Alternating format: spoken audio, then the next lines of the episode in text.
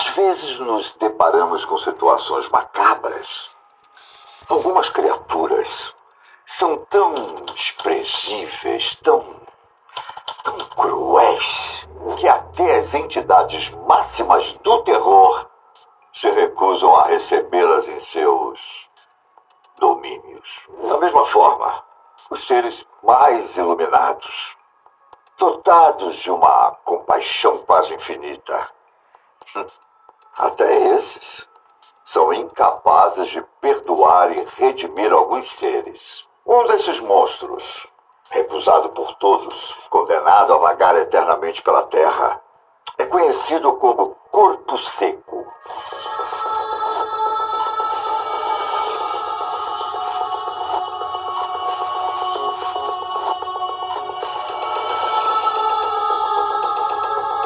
A região onde nasce essa terrível lenda urbana é o Vale da Ribeira, localizado entre os estados de São Paulo e Paraná. E antes dessa terra ser explorada pelos europeus, diferentes tribos indígenas já haviam batalhado pelo local. Uma longa história de sangue e cobiça.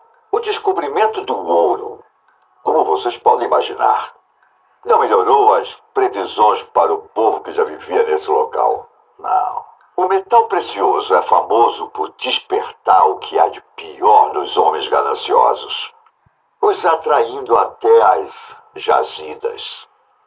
Não foi diferente no Vale. Após o descobrimento do ouro, diversas pessoas chegaram ao local, atraídas pelas promessas de. Meu, dá uma olhada nessas cenas aqui.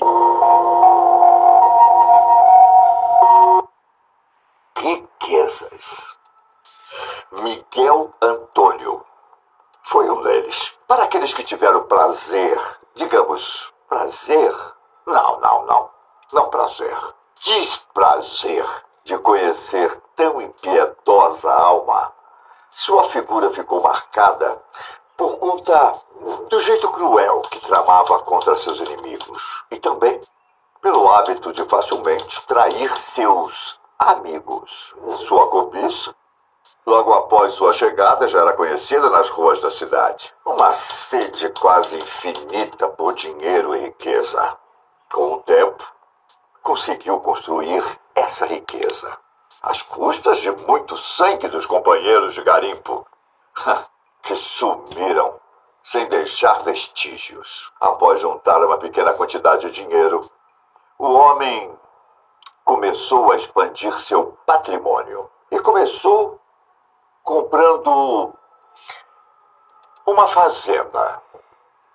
E os escravos, que seriam responsáveis por cuidar das terras. Aliás, os escravos ainda viriam a ser uma parte importante de toda essa história. A crueldade com que tratou esses homens e mulheres se voltaria contra ele, em vida e após o túmulo. Surpreendentemente, Miguel casou e teve filhos. Mas sua loucura pelo ouro fez com que todos fugissem para São Paulo.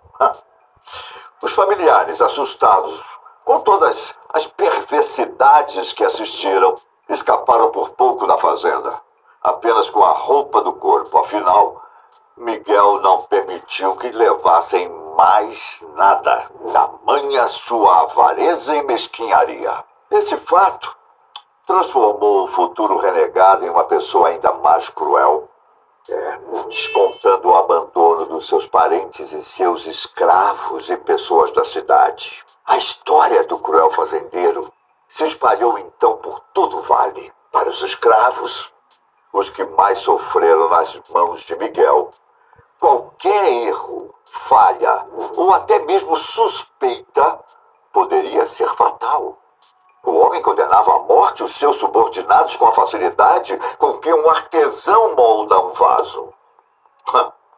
Sua fama corria mais rapidamente entre os escravizados, se tornando em vida uma lenda.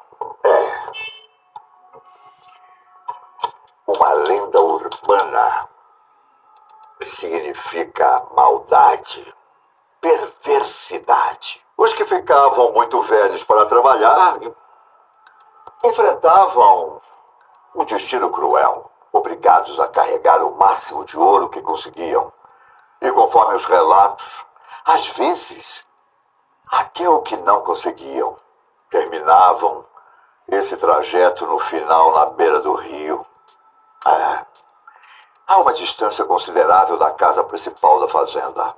Lá, teriam que cavar uma cova que seria usada para dois propósitos: esconder o ouro que carregavam até lá e depois serem enterrados vivos com as pedras preciosas, levando para a cova a localização do local secreto.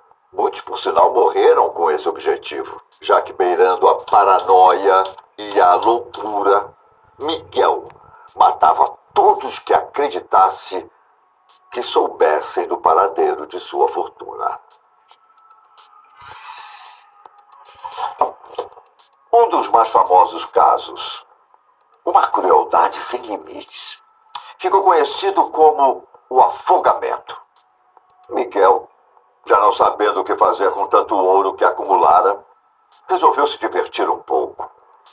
Encheu um barco com pessoas, dentre elas mulheres e crianças, com a missão de levar ouro para uma outra ponta do rio.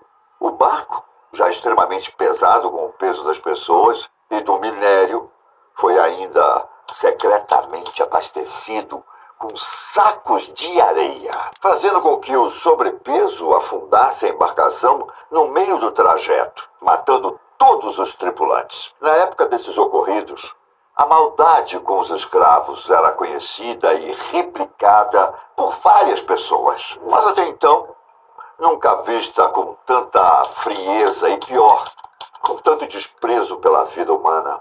As evidências apontam é, mais de 300 mortes de subordinados, o que tornaria Miguel, nos tempos de hoje, um dos maiores serial killers da história, infelizmente as vidas negras não eram respeitadas, sendo a execução aceita pelas leis da época, que reconheciam essas pessoas como meras propriedades, passivas de qualquer punição exigida por seus donos.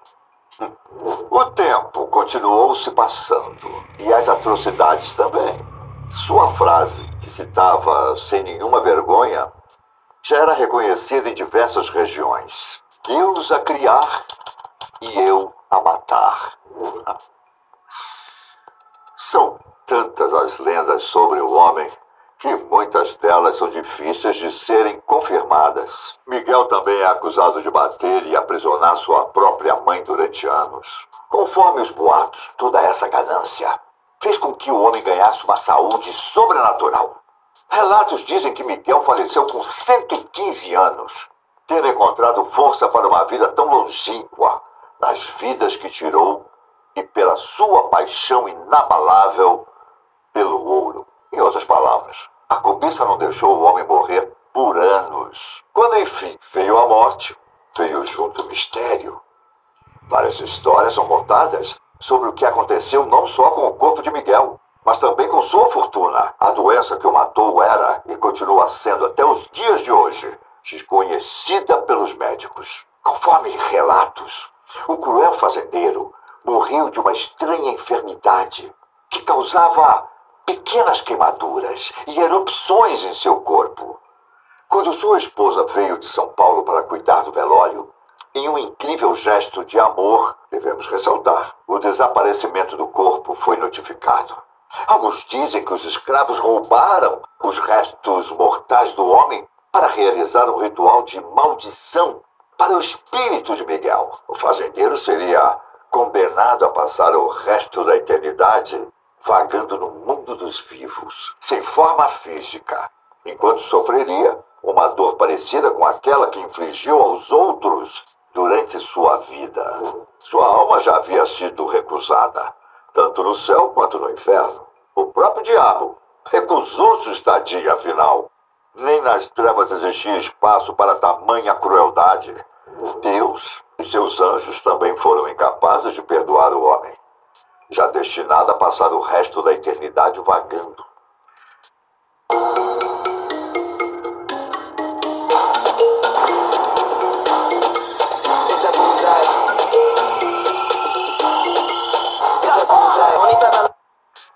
De espírito. Miguel, que além de cruel, era esperto e ardiloso, deu sua cartada final. Com a intenção de garantir que causaria ao mundo e às pessoas sofrimento eterno, enganou tanto o diabo quanto Deus e até a magia dos escravos. Conseguiu com que seu espírito retornasse ao corpo, que já se encontrava em estágio avançado de decomposição. Levantou-se da cova, começando assim a segunda parte do seu reinado de terror, mas dessa vez não tendo nem a morte como inimiga, já que afinal já estava morto.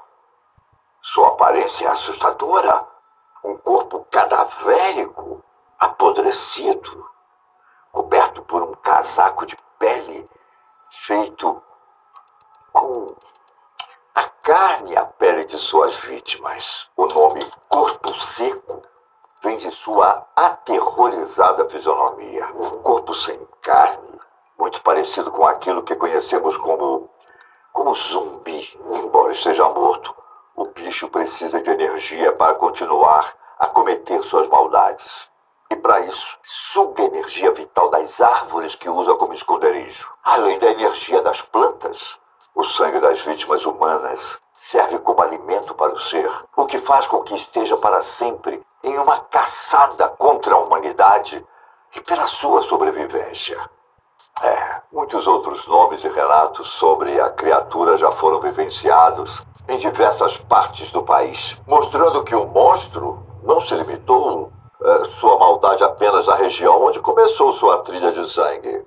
É, é conhecido também como vampiro, bradador e unhudo e sua lenda chega até a África, com relatos de aparições no continente.